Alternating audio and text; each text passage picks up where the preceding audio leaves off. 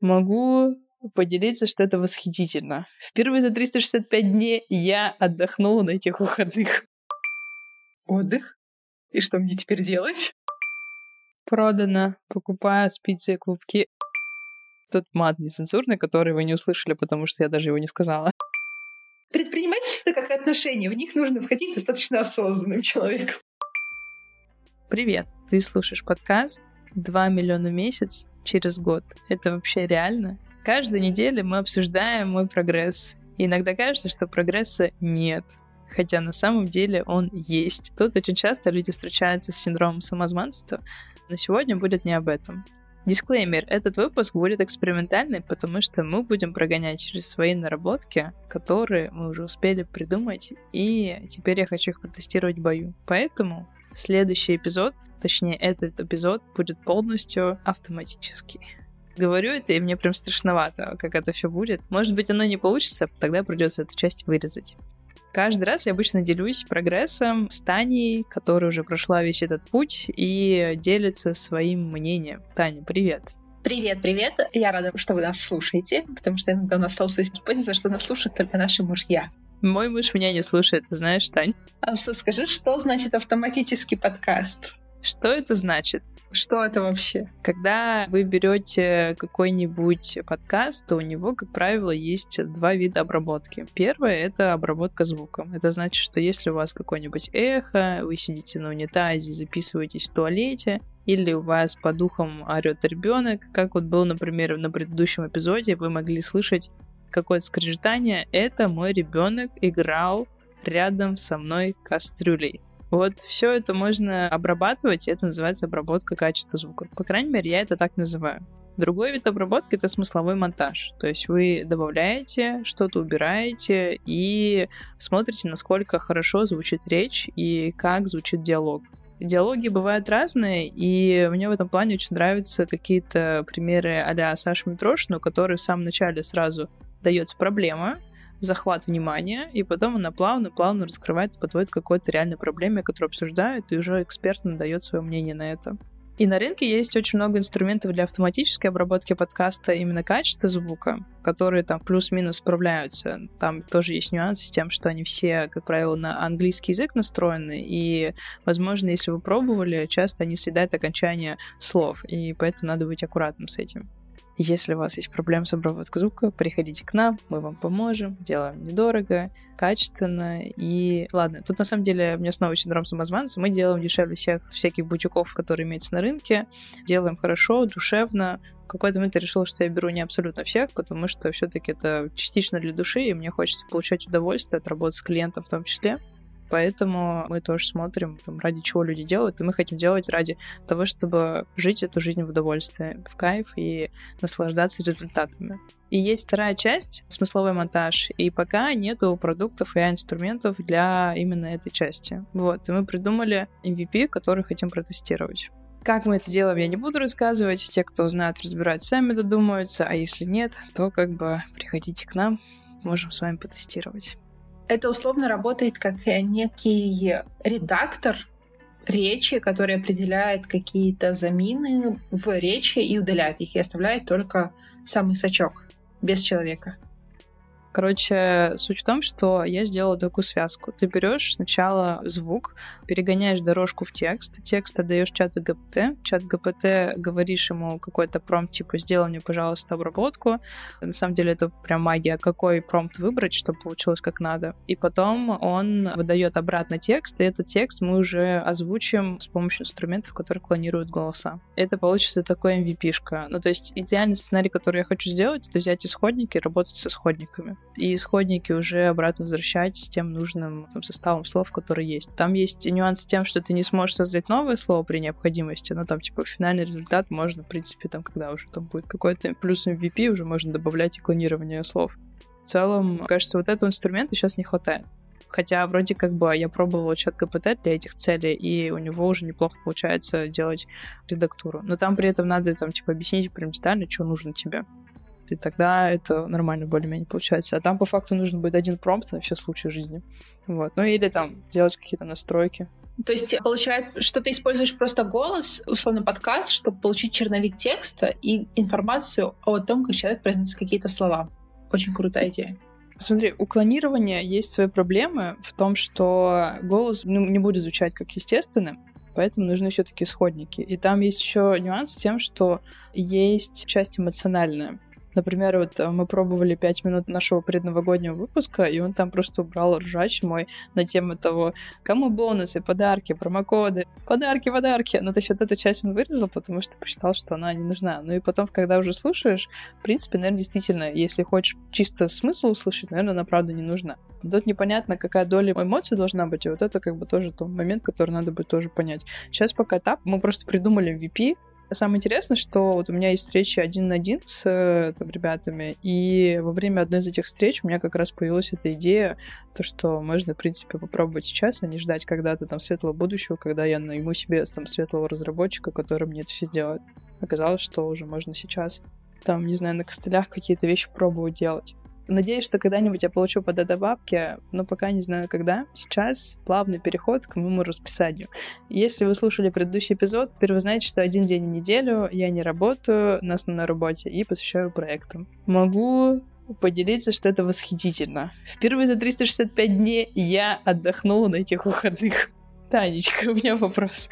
Как часто ты отдыхаешь? Ты в выходные реально отдыхаешь или ты все-таки отвлекаешься и такая, решаешь вопросики, потому что мне прям 8 часов реально хватило кучу всего переделать. Я в восторге была. Слушай, есть некое отличие предпринимательства и работы по найму в том, что предпринимательство в какой-то момент становится твоей жизнью. Это как будто бы для тебя хобби. То есть вот мы с мужем часто, когда отдыхаем, обсуждаем работу, потому что это как будто бы ты отдыхаешь от детей, отправляешь их к бабушке, но ты все равно можешь обсудить детей. Это не значит, что ты устанешь от детей.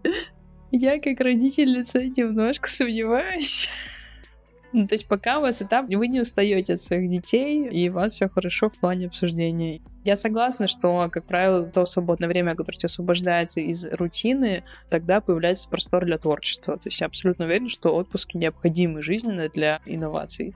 Ну, ты вот хочешь сказать, что ты в отпуске не думаешь вообще о работе, что твой мозг такой, ну, типа, все, это очень сложно. Я вот определяю по тому, насколько хорошо я отдохнула. Это вот я помню пароль от рабочего ноута или нет. Вот если я не помню, это значит было очень классно. Один раз мне пришлось так восстанавливать пароль. Самое смешное, это был хакатон на работе. Просто он был там очень клевый. Мне на работе тоже так было, но сейчас, наверное, в отпуске я строю наполеоновские планы. Ну, то есть у меня отключается голова, наверное, на какой-то операционке. Я такая, так, что мы будем делать там? как мы будем растить продажи, все такое. Кого мы будем нанимать, кого мы будем повышать. Возможно, потому что предпринимательство занимает настолько большую часть жизни, что оно выкидывает из жизни все остальное, и ты такой типа отдых. И что мне теперь делать? У меня достаточно свободное начало января, и вот я начала вязать шарф. О, а, кстати говоря, Танин Свитер доехал прекрасно, благополучно из России в Германию, и он реально очень теплый. Я даже собрала себе лук и показала его Татьяне чтобы вы обзавидовались мне. Кстати говоря, а вот, вот когда ты вяжешь, например, я вот тоже думала, вот у меня в хобби там всякие разные бывали в жизни, и мне как-то оно не прижилось. Я имею в виду вязание. Но при этом я вижу, что куча моих подруг, которые активны по жизни, что-то делают, шуршат, сидят и вяжут. Ну, то есть у меня даже коллега на работе, которая бэкэнд разработчица, классно печет торты и вяжет потому что мне скучно просто смотреть фильм или просто с кем-то разговаривать. Мне кажется, что как будто бы, типа, я не на сто процентов использую свои возможности отдыха. Вот если я буду смотреть фильм и вязать, все будет зашибись. Если я буду смотреть просто фильм, этого будет недостаточно, чтобы не было интересно. В этом квартале я поставила себе цель это улучшить свой уровень английского. Он понятно, что у меня свободный. Я хочу его сделать таким, чтобы он звучал как прям native-native.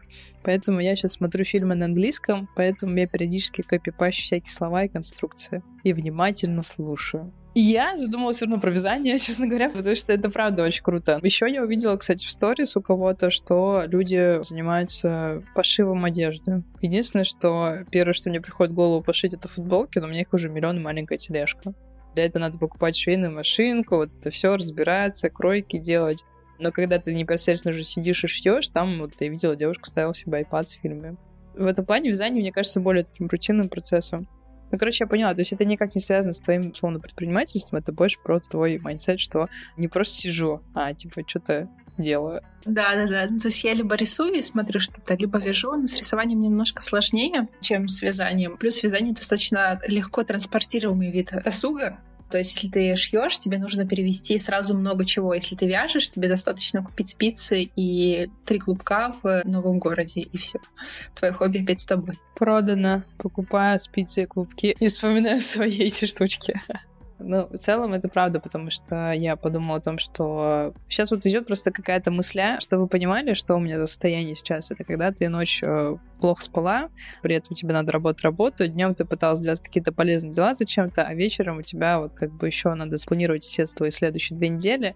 Я не знаю, как я запланирую. Как правило, в этих состояниях я очень плохо все делаю потому что потом я пытаюсь это разгрести, и такая, тот мат нецензурный, который вы не услышали, потому что я даже его не сказала. Вот, и в целом, а, поэтому сейчас какая-то, конечно, речь течет в разные-разные стороны, потому что мы станем подруги, действительно, и обсуждаем все, что хотим. Я думаю, что чату GPT придется много порезать из сегодняшнего подкаста.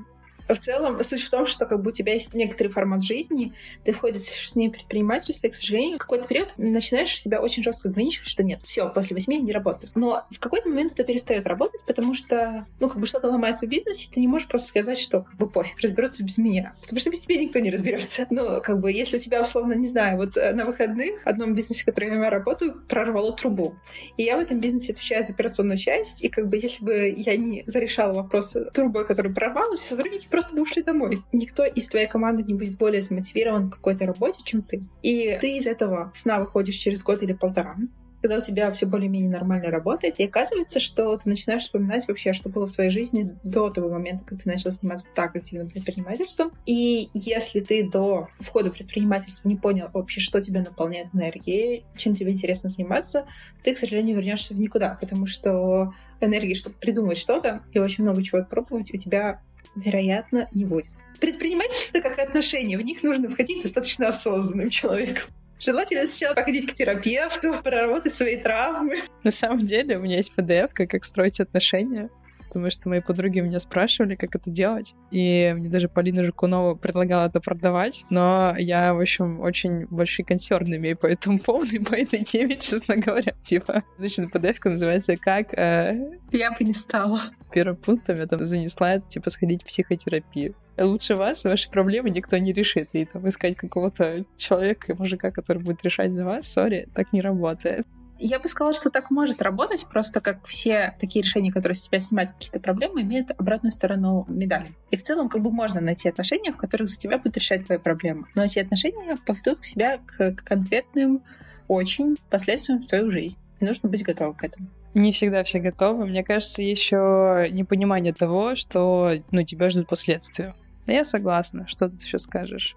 Я, например, не умею отдыхать. Я очень тяжело иду на выходные, и вот прошлые выходные были про то, чтобы посидеть дома, пообщаться с друзьями, и у меня там есть два занятия, которые меня наполняют, которые мне сейчас недоступны. И я, честно говоря, страдаю. Поэтому я просто пока в процессе поиска того, что меня наполнит, что будет круто дровить, вот, потому что когда у тебя состояние выгоревшее, даже то, что тебе нравилось до этого, может уже не нравиться и не наполнять. У меня так было после беременности, когда я родила, и вроде я могла уже ходить на серфинг, потому что нет никаких ограничений, там, ходить на искусственную волну, кроме того, что ты можешь удариться башку и умереть. Но у тебя же есть муж, если что, он позаботится о ребенке.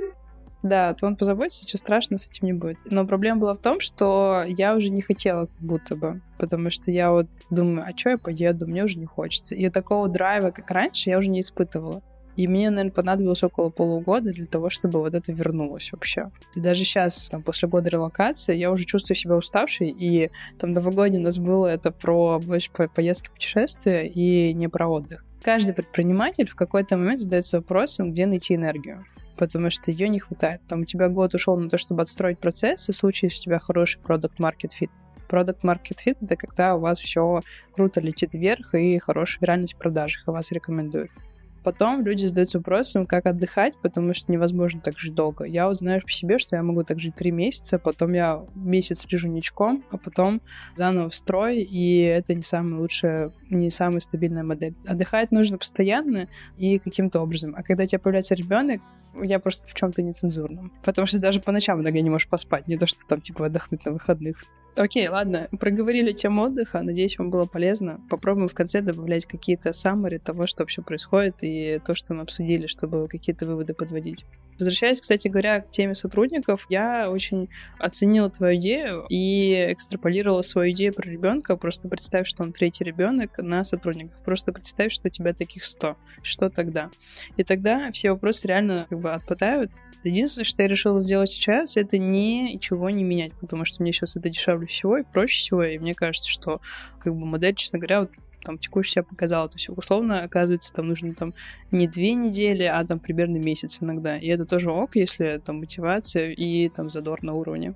Вопрос, который я до сих пор еще храню в себе, это как построить воронку масштабную для того, чтобы собирать лиды. То есть я помню идею про телеграм-каналы, про статьи. Признаюсь, э, мы на прошлой неделе больше потестили то, что у нас а в стадии MVP, нежели я продавала. И на этой неделе я возвращаюсь к истории с набором в чат начинающих подкастеров до 100 человек. Я поставила себе цель показать это все там сначала тысячи людей, просто информацию о том, что есть такой чат. Перед тем, как это делать, мне нужно туда набить информации. Не совсем понятно, что конкретно набивать, поэтому сейчас я просто смотрю, что вообще люди публикуют, постят и как построить, и как отстроиться от всего этого для того, чтобы понять, как лучше всего помогать людям. Потому что когда я спрашивала людей, как они запускали свои подкасты, то есть э, такие, как я, которые просто взяли и начали. Ну, то есть ничего не смотрели, не слушали. Так, у меня есть микрофон, я уже где-то участвовал в подкасте. Все, я примерно представляю. И дальше ныряют, собирают обратную связь, и когда собрали обратную связь, там модернизируют свои эпизоды. Так было, ну, несколько раз.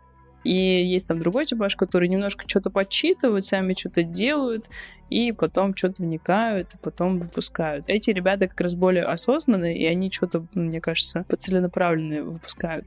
Тут остается там вопрос, на какую цель мне настроиться, с одной стороны, с другой стороны, мне хочется туда добавить все-таки больше всего про AI-инструменты. Я пока собираю кейсы, когда это не помогло, потому что хочется сделать все хорошо и прекрасно. Может быть, стоит сделать там, типа, самого простого. Я спрашивала в чате, с чем нужна помощь, пока с тем, что, с чем они сами сказали, мы вроде предоставляем это все дело, вот, но пока кажется, нужно туда вдохнуть жизнь, может быть, там, новыми людьми и активнее же работать и просто не спускать. Я что заметила, когда я тогда перестала там поддерживать какую-то жизнь и публиковать статьи, то динамика очень сильно упала. Вот сейчас, когда я какие-то вопросы задаю, очень мало отклика. И это, конечно, фейл, который надо зафиксировать, сделать выводы и пойти дальше. Что я заметила еще, что я очень много говорю, Тань. Твоей речи очень мало в эпизодах. Окей, okay, хорошо. Я просто постараюсь быть достаточно структурированной, как мне кажется. И я сейчас хочу разбить твой поток речи на несколько явных вопросов. Первый вопрос, который я услышала, про аудиторию, про то, что мы понятно, какой аудитории делать. Мой ответ прост, тебе нужно тестировать. Тебе нужно делать небольшие продукты, например, там продукт за тысячу рублей для двух типов аудитории. Чек-лист, э, как открыть подкаст и что-то для тех, кто супер планирует все и так далее. И подумать о каком-то продукте для другого типажа аудитории. Посмотреть вообще, как это конвертируется. Какие люди тебя покупают, с какими вопросами не приходят. Плюс обязательно, чтобы это был какой-то платный продукт, может быть, за небольшую сумму, но, как бы, тем не менее, это что-то приносит явную пользу, ну и люди за это готовы заплатить. Может быть, в формате доната, если тебе так комфортно. Логично. Да, наверное, формат доната мне гораздо больше импонирует. У меня случилось уже два доната, кстати говоря, за этот год. Один за консультацию и второй за подкаст «Попсы на выезд». Я, возможно, что-то из этого уже упоминала. Да, меня это абсолютно устраивает, и мне это очень нравится. Тестирование. Окей, осталось тогда придумать продукты. Да, говори дальше. Ага. Второй момент про воронку. И тут я скажу, что нужно очень много всего тестировать. Как раз сегодня обсуждал со своей командой менеджеров как нам увеличить продажи, мы генерили гипотезы по воронке, и тут нужно тысячу раз написать, чтобы, возможно, иногда получить 2-3 продажи, и это жизнь. У меня есть в команде девчонка, которая написала 400 людям с предложением поработать вместе, и ответили 3. Ну, типа, это норм.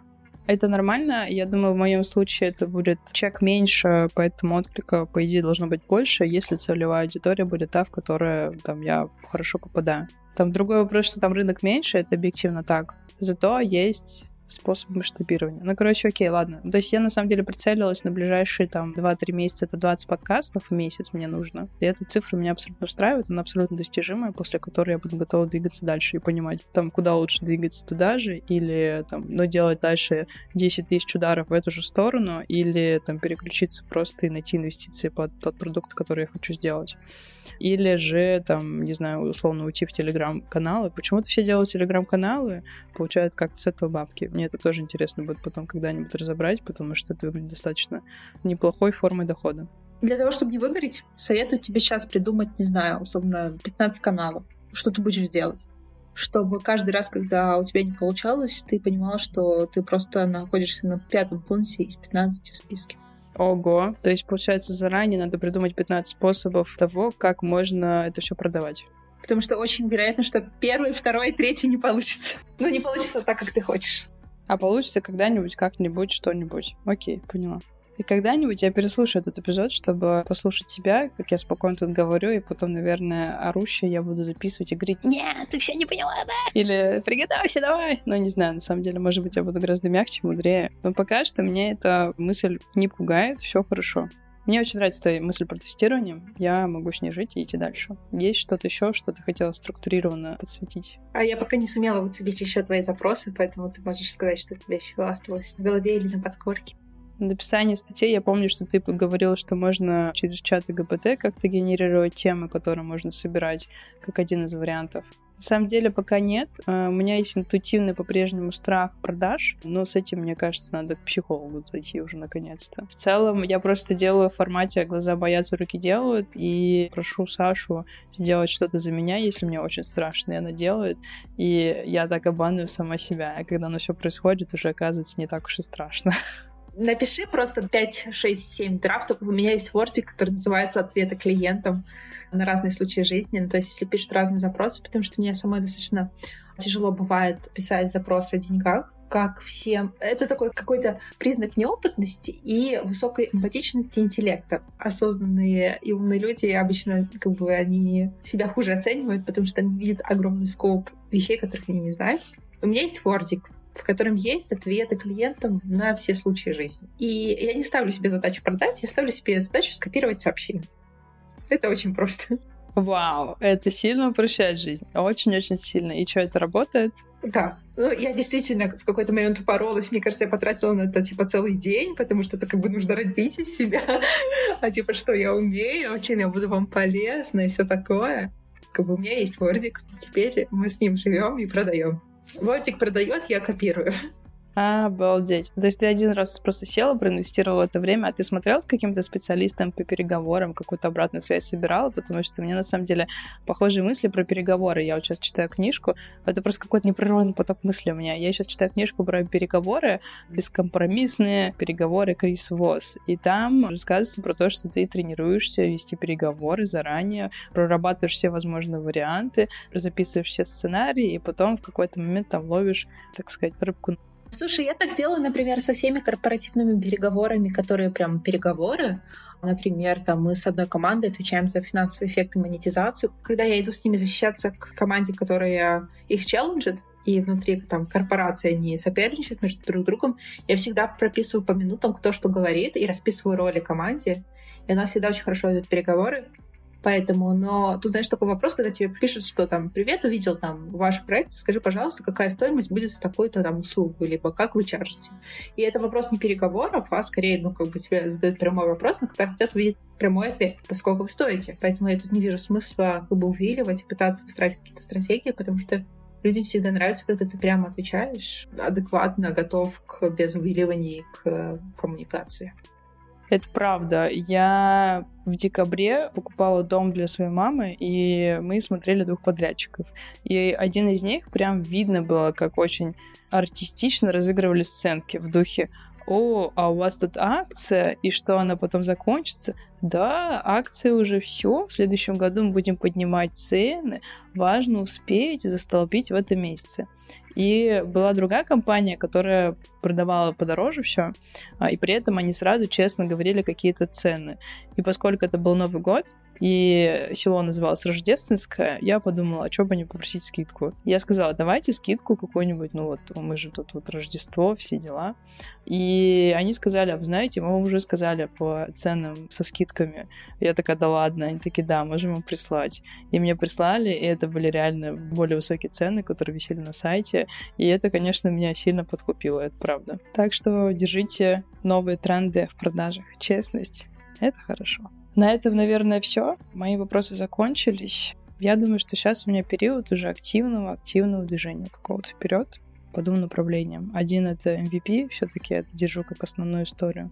А второй — это обработка подкастов, и я просто называю этот этап, как я учусь продавать. Спасибо тебе, Тань, спасибо, уважаемые слушатели. Если вы, кто-то еще захотел поучаствовать в нашем подкасте, задавайте вопросы. Вы все очень прекрасно сидите в нашем чатике, ничего не спрашиваете, но мы вас все равно любим. Спасибо всем слушателям и Алсу. Пока-пока. До следующей недели. Пока-пока.